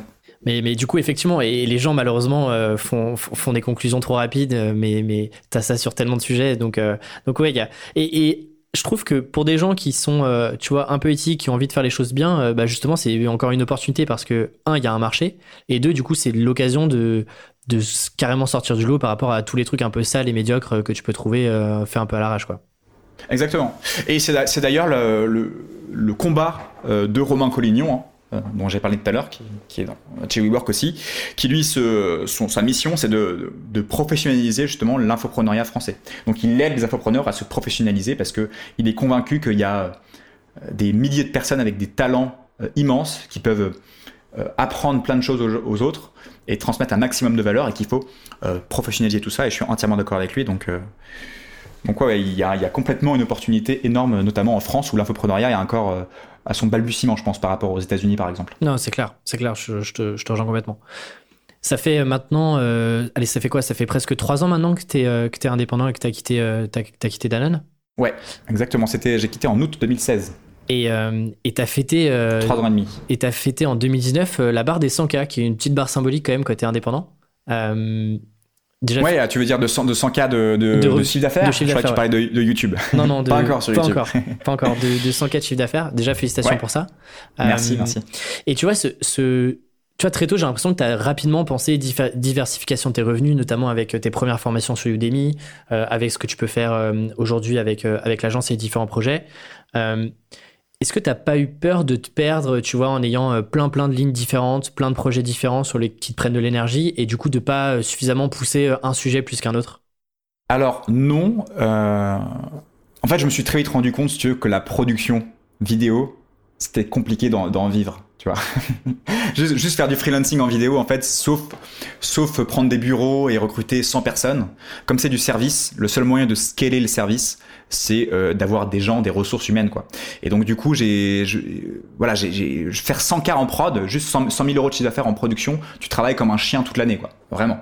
Et donc, très vite, je me suis dit, quand j'ai découvert qu'avec YouTube, bah, tu pouvais faire de l'affiliation, tu pouvais vendre des produits, euh, j'ai vu qu'il y y avait euh, forcément une source de revenus intéressante de ce côté-là et qu'en même temps c'était hyper vertueux puisque ça m'apportait aussi euh, des choses différentes. Donc à aucun moment je me suis dit je, je me prive de quelque chose pour autre chose, mais j'ai plus vu ça comme un tout. Et aujourd'hui, voilà, je, pense, je vois vraiment ça comme un, ouais, comme un, comme un système complet où, où si tu veux, j'ai YouTube euh, qui me permet d'obtenir des clients à la fois pour la prod, mais à la fois des clients pour mon école. Euh, j'ai mon école ensuite où je forme des gens. Ensuite, ces gens-là peuvent justement être des forces de travail pour mes clients, tu vois. Donc, en fait, tout, ce, c'est un peu des vases concomitants et tout ce système fonctionne euh, de façon assez fluide, quoi. Ouais, tu, tu, connectes, tu connectes les points. Et d'ailleurs, comment est-ce que tu, tu vois, sur 2019, c'est quoi un peu la répartition, grosso modo, de, toutes ces sources de revenus, tu vois, sur 100K, comment est-ce que tu découpes un peu le gâteau euh, par rapport à, tous les projets que tu as bah, C'est la moitié production et le reste moitié euh, qui est lié à, YouTube, donc notamment l'affiliation, puisque moi je fais pas de vidéos sponsorisées. Ok. Euh, voilà, donc non, la, on va dire la moitié prod, un, moitié de prod, 25% Udemy, mes deux formations, parce que j'ai une formation, j'avais une formation sur le montage et une formation sur les luttes qui sont toujours disponibles, et, et 25% des liens d'affiliation. Et donc là, c'est euh, quoi? C'est d'autres euh, youtubeurs, euh, influenceurs, créateurs? Non, non. c'est moi je fais de l'affiliation uniquement pour, pour des produits dont je me sers et que j'aime. Donc notamment pour des affiliations avec Amazon, avec des, des, sites par exemple où on peut trouver de la musique pour ces vidéos comme Epidemic Sound, voilà des, services de vidéo en fait. Ok. Et toi par contre, t'as pas mis de programme d'affiliation en place pour tes pour tes formations, que ce soit celle sur Udemy ou sur l'école Grain. Alors Udemy ne propose pas d'affiliation. D'accord. Euh, il me semble, hein. en tout cas pas à l'époque. Et, euh, et pour l'école grain, je vais, je vais mettre ça en place dans quelques mois. Là. Ok. Parce qu'en fait, là, pour l'instant, l'école est fermée. Euh, mais après, je compte mettre en place un système où l'école sera toujours ouverte. Et donc là, il y aura en fait des, il y aura un système d'affiliation où des, des, des, amis à moi ou des, des gens qui ont suivi l'école et qui, qui aiment ça pourront recommander l'école à d'autres gens et prendre une commission dessus. Mais justement, tu vois, l'école, tu as ces deux formations-là sur Udemy qui se vendent euh, et, que tu pousses régulièrement. À quel moment tu commences à te dire, euh, déjà à sortir de Udemy en, ayant un peu, euh, même si aujourd'hui je crois que tu es sur Podium et tu as ta propre plateforme, à quel moment tu te dis, j'en fais une formation un peu plus ambitieuse parce que qui couvre un plus, un plus gros sujet Et tu vois, tu aurais pu continuer de faire, euh, d'avoir un catalogue de, petits produits, entre guillemets. Là, tu es sur un projet un peu plus ambitieux. Comment est-ce que tu arbitres ça et tu te dis, euh, je fais un gros projet bien ambitieux qui est l'école grain Tout simplement parce que, pour plusieurs raisons, euh, effectivement, j'aurais pu continuer à faire plusieurs petites formations sur Udemy et en parallèle être sur YouTube et faire de l'influence, par exemple, sur YouTube et en même temps de la prod. Sauf que ma chaîne YouTube n'a pas non plus décollé euh, de ouf, tu vois. Elle n'était pas à 500 000 abonnés ou quoi, donc c'est compliqué de faire euh, de l'influence et d'être rémunéré correctement à ce niveau-là de euh, d'abonnés. Et en même temps, je, voyais en fait ce que tu es en train de créer Parker Walbeck aux États-Unis, Full Time Filmmaker, qui a un programme d'accompagnement justement sur la vidéo, et je trouvais ça beaucoup plus intéressant et notamment euh, plus intéressant au niveau des clients. Tu vois, ça, apportait plus de valeur à des clients d'avoir une école de vidéo où tu apprends tout de A à Z, où tout est hiérarchisé étape par étape. T'as pas à chercher à droite à gauche des informations, tu as tout qui est dedans. Euh, que d'avoir plein de petites formations. Donc je me suis dit, voilà, au lieu de faire plein de petites formations sur Udemy, ben, crée une école de vidéo où tu vas apprendre non seulement à créer des vidéos, mais aussi à faire du business, parce que ça, pour l'instant, j'avais pas vraiment abordé sur YouTube jusqu'à peu. Et en fait, moi, je viens quand même de, voilà, d'une école de commerce. Et, euh, et j'ai aucun problème avec la vente. Et au contraire, je trouve ça génial de, de réussir à vivre de sa passion et, à de, et de vendre cher ses prestations. Euh, bien sûr, en temps du travail de qualité. Et je veux transmettre ça à mes élèves. Donc, j'ai me suis dit que c'était beaucoup plus ambitieux, que ça me correspondait plus. Et là, je regrette pas du tout. Ça a été un succès le lancement. Et, et je, me, et je suis très heureux aujourd'hui de, de, de faire ça. Et, d'être un peu pionnier en France sur ce, ce, modèle-là en fait d'école de vidéo en ligne quoi, d'école en ligne. Et, et justement, c'est quoi le tu vois, le format, les inspirations que tu as euh, par rapport au format, c'est, euh, que de la vidéo, tu as des exos, euh, tu organises des lives avec, avec, les, avec les étudiants. c'est quoi un petit peu, tu vois, l'envers, du décor une fois que tu as mis le pied dans la, dans la formation? Alors effectivement, le cœur en fait de l'école, si tu veux, c'est des, des, vidéos. Donc c'est des tutoriels vidéo qui durent environ entre 5 et 15 minutes par vidéo. Et j'apprends tout ce qu'il faut savoir sur le matériel, comment choisir son matériel vidéo, ses caméras, ses objectifs, ses stabilisateurs, les réglages aussi, comment utiliser son matériel, la prise de vue, donc la composition, les mouvements de caméra, le storytelling, le montage. Donc là, je partage mon écran et je montre exactement comment monter une vidéo de A à Z. L'étalonnage, c'est donner un style à ces vidéos avec, euh, avec des luttes qui sont des sortes de filtres, des presets, comme des presets Instagram pour des vidéos. Et enfin, business, donc comment transformer toutes ces compétences que tu as appris en activités par exemple, comment créer une société, comment fixer ses prix, comment euh, gérer la relation client, comment rendre heureux ses clients. Voilà, il y, a plein de choses. Et donc ça, c'est le cœur de l'école, c'est vraiment ces vidéos. Donc là, c'est ce que je suis en train de construire, puisque l'école n'est pas terminée. En fait, j'ai fait un pré-lancement. On en parlera après si tu veux. Et effectivement, autour de ces vidéos, il y a d'autres euh, bonus, on va dire, qui sont intéressants, comme par exemple une communauté privée. Donc il y a un, groupe Facebook privé où les gens peuvent me poser des questions directement, mais aussi échanger ensemble, networker. Euh, sur ce groupe, je fais des lives réguliers. Donc le but, c'est de répondre aux questions des gens, mais aussi de construire et de finaliser le contenu avec eux. Puisque j'ai, encore une fois, hein, j'ai lancé avec une partie du contenu seulement. Et le but, c'est que l'école corresponde au mieux aux problématiques des gens. Donc, je prends leur feedback et je leur demande de me dire ce qui va pas, ce qui est bien, etc., ce que je devrais faire. Il y a aussi des making-of de tournage. Donc là, je vais en tournage et en fait, euh, on est sur le terrain avec moi. Donc, on, voit ce que je filme, exactement les mouvements de caméra que je fais, comment je dirige mes acteurs etc. Et enfin, il y a euh, des remises sur du matériel vidéo. Donc je suis en train de faire plein de deals avec des marques, euh, comme par exemple Adobe pour les logiciels de montage vidéo, Canon où j'ai des réductions, où je propose des réductions. Le but c'est que les gens qui rejoignent l'école, ils aient déjà euh, l'école qui est remboursée si tu veux, juste avec les, remises sur le matériel et sur les logiciels. Et enfin, il y a des ressources à télécharger, des concours vidéo et un accès à vie. Voilà tout ce qu'il y a. C'est un package assez global, mais pour répondre à ta question, le cœur c'est vraiment les vidéos, qui sont d'ailleurs mises à jour et updater euh, à vie. Moi, j'ai pas décidé de faire un programme d'accompagnement en 3 mois, en 6 mois ou quoi. Ça, ça, commence, ça finit jamais. Donc, les vidéos, si tu veux, évoluent en fonction de mon évolution, de l'évolution du monde de la vidéo. Je mets à jour les premières vidéos. Donc, euh, le but, c'est de faire la première école de vidéo euh, française en ligne d'ici 3 ans. Quoi. Mais, justement, alors, tu vois, sur le lancement, tu as à la fois fait un pré-lancement, c'est-à-dire pour celles et ceux qui qui, voient pas ce que c'est, c'est globalement, t'as pas construit toute la formation, tu as les, les ramifications, tu as commencé à construire les premiers blocs, mais en gros, plutôt que de passer euh, six mois à la créer dans ton coin et ensuite à la vendre, tu testes d'abord le marché en disant, OK, euh, voilà voilà l'angle de, la, de, de, cette école-là, voilà les premiers modules, euh, et ça te permet de tester le marché. Exactement. Sauf que j'ai quand, quand, même passé six mois à, à créer 25% de la formation. Bien sûr, enfin, parce qu'en gros, il y a, juste pour, pour compléter ce que tu as dit pour les auditeurs, euh, la méthode de, par exemple, de, de Stan que tu as reçu, c'est le lancement inversé. C'est-à-dire que tu crées rien du tout, tu enfin, juste un programme, tu crées un, un, programme, tu dis voilà le programme de la formation, euh, ça coûte tant, est-ce que vous êtes chaud? Si vous l'achetez, si vous êtes plus de 100 personnes l'acheter, je la crée. S'il y a, y a peu de personnes qui l'achètent, bah, je vous rembourse. Donc ça, c'est une très bonne méthode, mais moi, j'avais un peu peur de ce système-là, je me sentais pas à l'aise, tu vois. Donc, pareil, ça, ça rejoint ce que j'ai dit. Je vous conseille vraiment de, de faire euh, faire une méthode dont, avec laquelle vous vous sentez à l'aise. Et moi, ma méthode, c'est plus euh, créer une petite partie, créer comme un prototype. Donc, j'ai créé quand même quelques vidéos, une quinzaine de vidéos. Donc, j'ai créé 25% de l'information pour que les gens voient en fait ce que c'est et qu'ils soient pas euh, au début sans rien. Mais si c'était à refaire, peut-être que je, referais la méthode de, Stan, je sais pas. Mais voilà, ma strat, c'était de créer une petite partie en tout cas du contenu et de finaliser la formation avec eux. Et, en plus de ça, euh, effectivement, tu, l'as fait en. Alors, c'est pas vraiment un système de batch, mais, euh, mais en tout cas, il y avait un début, il y avait une fin, et aujourd'hui, l'école est, pas ouverte. Euh, à terme, tu vas organiser des lancements à des moments clés de l'année où tu elle sera ouverte totalement. C'est quoi un peu ta, ton parti pris là-dessus?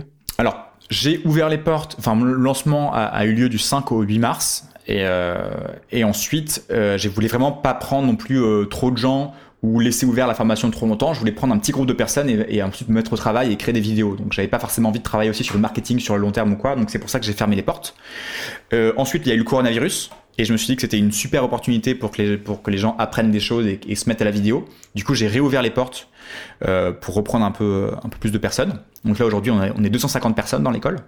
Ah oui, quand même. Et ouais, ouais. Et, et le but c'est de, euh, de, dans, dans pendant les trois prochains mois, la mettre un maximum de contenu, rendre les gens heureux. Je veux vraiment que, qu'ils apprennent des choses et, et tu veux finaliser l'école, enfin pas finaliser, mais dans trois mois ça sera quand même bien abouti, on sera peut-être à 60% de contenu, mais que les, les, vidéos leur plaisent à fond. Et ensuite, dans trois mois, euh, le but c'est de laisser toujours ouvert et mettre en place un système de webinaire automatisé avec de la publicité sur Facebook, YouTube et Instagram. voilà, et ensuite de laisser toujours ouvert, on appelle ça evergreen dans le milieu de l'infoprenariat. Ok.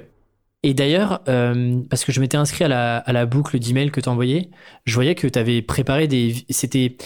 Il y avait certaines vidéos exclusives euh, sur lesquelles euh, aujourd'hui elles sont privées. Est-ce que c'est des vidéos en fait dans ta séquence de lancement C'était tu montrais carrément des vidéos et tu partageais des vidéos de la formation? Est-ce que tu avais créé du contenu exclusif pour ce lancement-là? Comment est-ce que ça s'est passé un peu pour que tu vois tu utilises tout ça?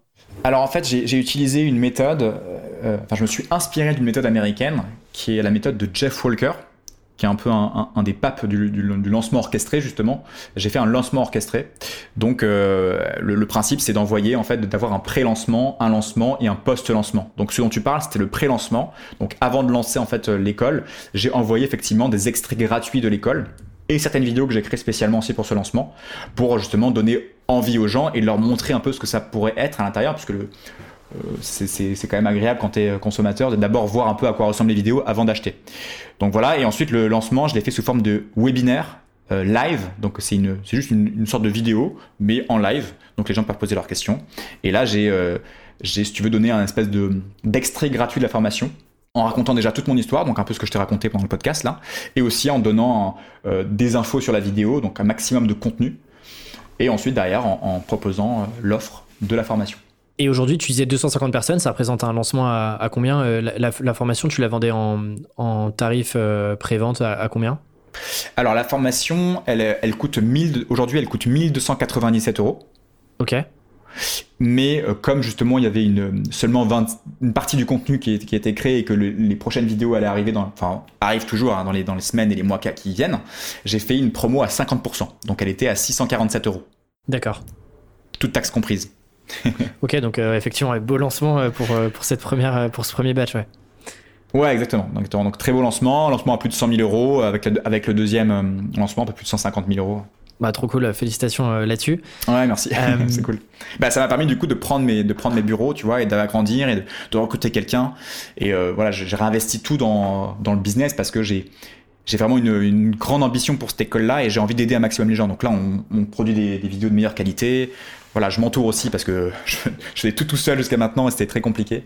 Et du coup, maintenant, je suis ravi de pouvoir euh, créer aussi une, équipe, une famille euh, au service de, des valeurs de grain. Et bien justement, transition parfaite pour la dernière section avant de passer aux dernières questions. Euh, l'équipe et comment est-ce que tu t'es entouré?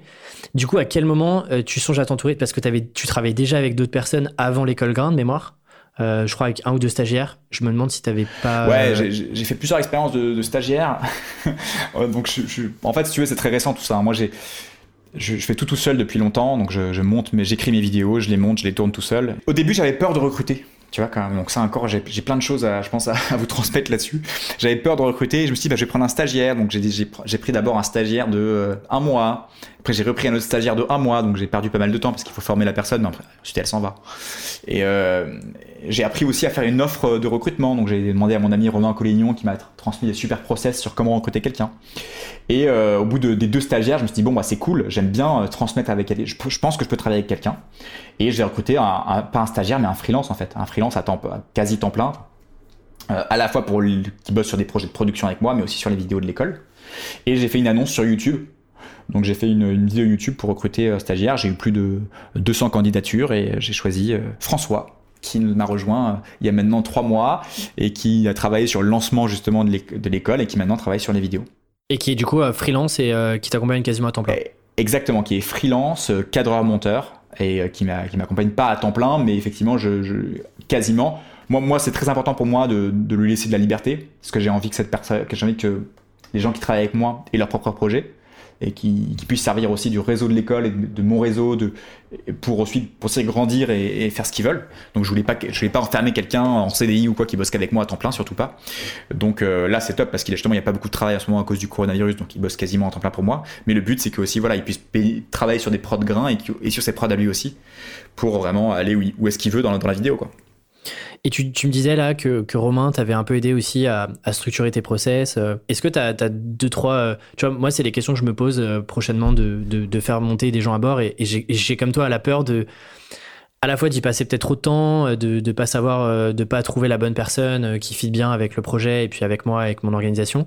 Comment est-ce que tu as, as, géré cette partie recrutement, un peu process Est-ce que tu as deux, trois trucs à nous partager là-dessus? Ouais, bien sûr. J'ai, en fait, je suis parti de d'un système de, Romain, justement, qui a un système assez connu de recrutement qui s'appelle les, les 4 R. Donc je sais pas si tu connais, mais en gros c'est euh, le rôle de la personne, les responsabilités de la personne, les résultats attendus, et enfin les prérequis. Voilà, donc c'est 4 R en anglais, mais en gros c'est une fiche de poste très précise où le but c'est de bien expliquer le rôle de la personne. Ensuite, les différentes responsabilités. Euh, les résultats, c'est aussi important. Les résultats euh, dans les 30 jours, dans, au bout de 3 mois, pour, qu'il vraiment que ce soit cadré un maximum et ensuite les prérequis. Donc voilà, et donc j'ai fait une, poste, une fiche de poste très détaillée comme ça, qui faisait 4 pages euh, PDF. Et ensuite, les gens ont postulé, donc ils avaient vraiment tous les éléments pour postuler. Je les ai laissés libres dans le fait de postuler, je leur ai dit juste, euh, euh, candidate en, m'envoyant un mail, en m'envoyant les trois meilleures vidéos que tu as réalisées ou montées, et euh, en me montrant par, le moyen que tu veux que tu es la bonne personne. Donc j'ai eu plein de candidatures différentes. Et ensuite, j'ai passé du temps en Zoom. J'ai d'abord fait un Zoom, donc un entretien visioconférence, parce que j'étais à Bali à ce moment-là, pour rencontrer les gens. Euh, et ensuite, j'ai affiné comme ça, et après, j'ai fait quelques entretiens en vrai. Donc j'ai, si tu veux, j'ai utilisé les 4 R, et je crois que j'ai aussi utilisé une méthode de Stan, Stan Leloup, qui a fait un podcast sur le recrutement que je vous conseille bon, alors Stan, il est très, euh, très euh, analytique. Analytique, donc un peu trop analytique pour moi. Donc encore une fois, il faut prendre les outils que vous voyez, mais il faut les. Parfois, c'est bien aussi de les, de les, changer un peu par rapport à votre personnalité. Et moi, je suis moins analytique que Stan, donc j'ai pris quand même ces, ces, grandes étapes. Ça m'a beaucoup aidé. Donc je sais plus exactement ce que j'ai fait. Il faudra le retrouver, mais mais voilà. En tout cas, je suis parti des 4 R. J'ai fait un entonnoir et et maintenant, ce que je fais aussi régulièrement avec mon avec avec François, c'est des 1 à 1. Donc des, euh, ça j'ai appris ça dans le, dans le podcast Le Gratin de Pauline Legnaud. Euh, je sais pas si tu connais ce podcast, un podcast que j'aime beaucoup sur euh, l'entrepreneuriat. Et elle a récemment euh, interviewé Cédric Wattin, qui est quelqu'un qui a créé euh, un outil qui s'appelle Outil du Manager, un site qui s'appelle Outil du Manager que je vous recommande. Tu pourras le mettre en description de l'épisode si tu veux. Et euh, lui, il a, un, il a un super outil qui s'appelle le 1 à 1. En fait, le principe, c'est de faire un entretien avec ton employé ou avec ton freelance toutes les semaines d'une demi-heure ou de 20 minutes pour discuter, dire comment ça se passe, le travail, la vie, etc. Et ça, c'est hyper clé. Et je commence tout juste à, faire du management, quoi, parce que j'en ai jamais fait, mais je me suis rendu compte, là, tu vois, ça fait un mois qu'on bosse ensemble, on a mis en place ça, et déjà, c'est important, parce que dans le feu du quotidien, tu dis pas forcément les choses qui vont pas, tu es dans l'action, et le fait de se poser et de, voilà, de pouvoir discuter, c'est hyper important. Donc, euh, réponse un peu, un peu globale, mais, euh, pour euh, revenir, pour conclure sur ta question, c'est vraiment les 4 R, donc les, les rôles, le rôle, les responsabilités, les résultats et le prérequis. Et ensuite, écouter le podcast de, Stan pour vraiment essayer de bien faire son recrutement parce que c'est ultra important le recrutement, vraiment, c'est clé. Et, d'ailleurs, vous, tu fonctionnes en roadmap avec lui. Vous avez, euh, je sais pas, toutes les semaines, vous faites un point sur euh, ce qu'il faut dérouler dans la semaine. Est-ce que tu, je sais que tu, il y a un moment où tu parlais de plan 90 jours. Alors j'en ai déjà parlé dans le podcast. Ouais. Mais euh, est-ce que tu le fais aussi avec lui Non, plan 90 jours, c'est pour moi. mais pour lui, lui, c'est assez simple. Sa mission, c'est vraiment de monter les vidéos de l'école. Donc moi, je scripte les vidéos parce que j'écris toutes mes vidéos. c'est moi qui les écris. Peut-être que plus tard, je pourrais déléguer ça aussi, mais ça va être un peu difficile, je pense.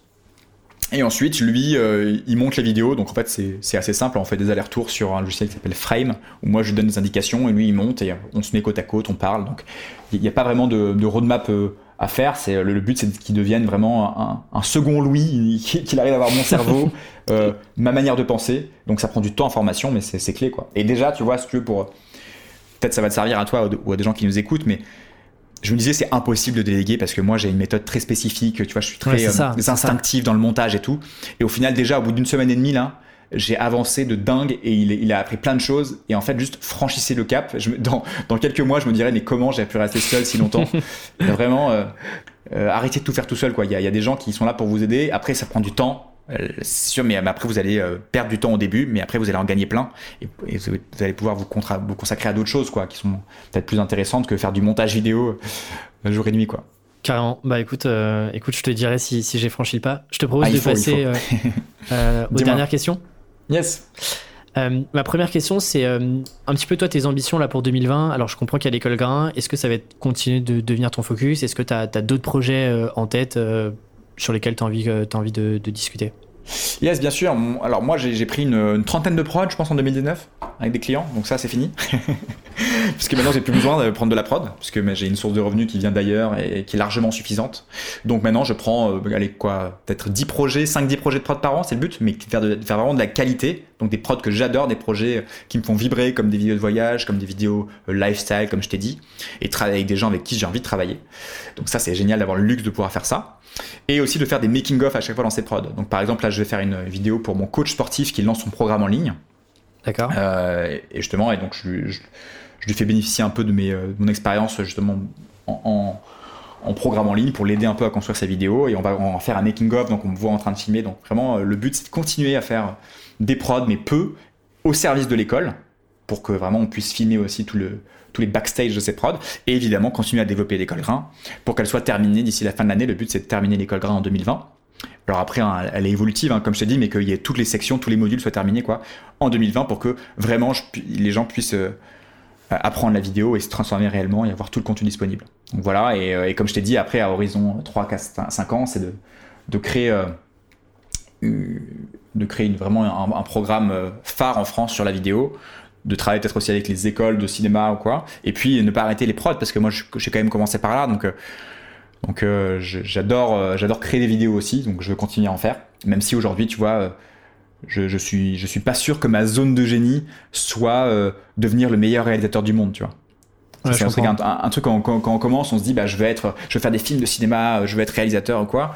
moi, ce que je conseille aux gens, ça peut faire une bonne conclusion aussi, c'est juste de faire des projets, peu importe les projets, et puis ça va vous mener vers des pistes qui vont résonner en vous ou pas. Tu vois, moi j'ai fait de la vidéo, j'ai adoré euh, créer des vidéos, passer des, des, heures sur la vidéo, mais aujourd'hui, en fait, je me suis rendu compte que je peux aussi transmettre des choses aux gens, que j'ai des capacités en pédagogie aussi, que peut-être que quand je transmets des, des idées, euh, tu vois, à mes élèves, ben, ça, ça, les, euh, ça les fait grandir, ça les inspire, donc peut-être qu'en fait, je suis bon aussi pour aider les gens à, se développer, à avoir de meilleurs résultats. Donc, on a plein de ressources en nous qui sont cachées, et c'est en faisant des projets perso qu'on les découvre, et qui après, ça nous mène vers le, le meilleur chemin, quoi. Donc, euh, Et c'est justement ça, cette zone de génie. Il y avait un bouquin, je crois que c'est Brain Audit, qui, euh, dont il parle de ça, d'essayer de, d'identifier euh, la zone où à la fois on prend un, beaucoup de plaisir et pour lequel on a, on a des, des, meilleurs résultats et de se concentrer uniquement sur ça et potentiellement déléguer aussi tout le reste.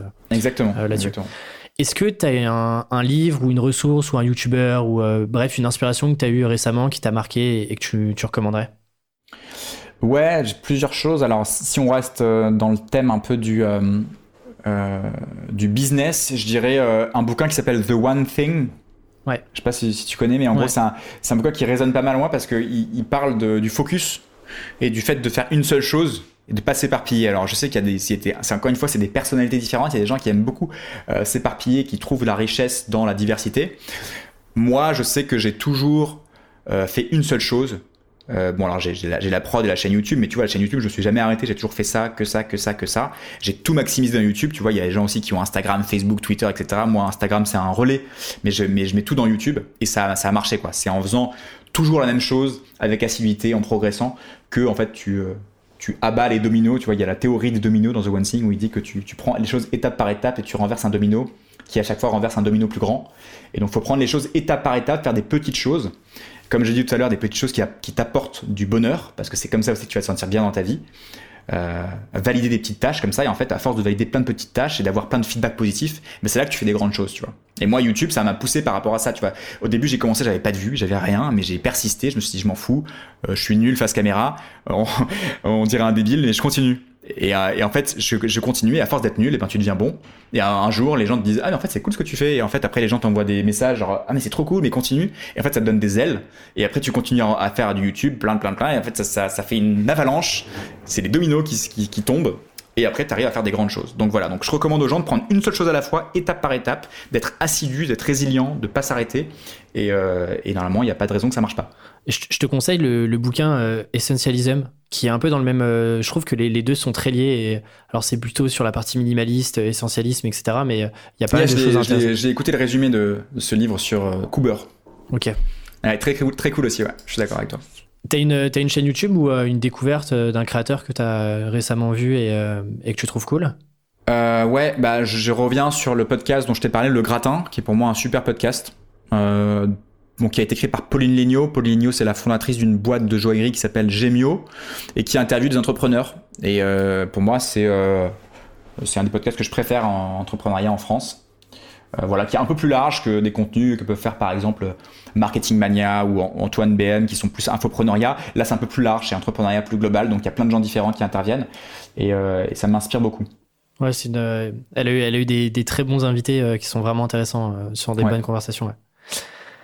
Dernière question, si tu avais un tableau géant visible par le monde entier, qu'est-ce que tu écrirais dessus? Voilà, question difficile. Si j'avais un tableau géant, en fait j'ai envie de te dire euh, passion, parce que je suis un passionné, comme tu l'as vu, moi je, suis un passionné de vidéo à la base, mais je vais nuancer quand même ça, parce que euh, en gros ce que je pense c'est que pour réussir, il faut être passionné, en tout cas il faut être habité par ce qu'on fait, parce qu'il y a beaucoup de travail, tu vois, dans l'entrepreneuriat. Moi je travaille, je te dis tous les jours, il y a quasiment pas de week-end. Euh, donc faut être passionné quoi à la base. Il faut que ce que votre projet euh, vous donne le feu quoi. Ça c'est important. Ensuite il y aura forcément des hauts et des bas. Et cette passion après peut euh, être moins passionnante mais il faut rien lâcher.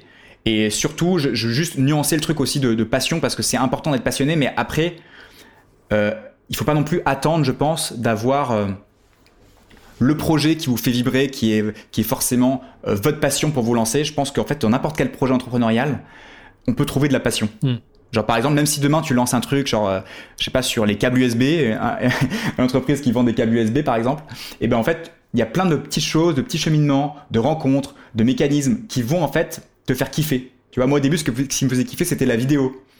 Euh, créer des vidéos. Et puis ensuite, j'ai monté une boîte et j'ai commencé après à faire du business en ligne. En fait, je me suis dit, mais c'est trop cool le marketing, mais en fait, c'est trop cool ça. Et en fait, j'ai fait plein de petites choses. Et aujourd'hui, je suis, je suis passionné non plus par la vidéo, mais par tout le, process en fait, et par l'entrepreneuriat, et par le business, et par plein de choses. Donc, pour finir, juste faites des choses, lancez-vous, même si c'est pas euh, ce qui vous fait vibrer à fond euh, tout le temps continuez et vous dispersez pas. Donc ça rejoint aussi avec The One Thing, c'est continuer dans la même direction et lancez pas plein de perches dans tous les sens. Et en fait, à force de continuer, ben il y a des il y a des hauts, il y a des bas, mais il y a des à chaque fois il y a des nouvelles choses qui arrivent, des nouveaux challenges qui euh, qui sont passionnants.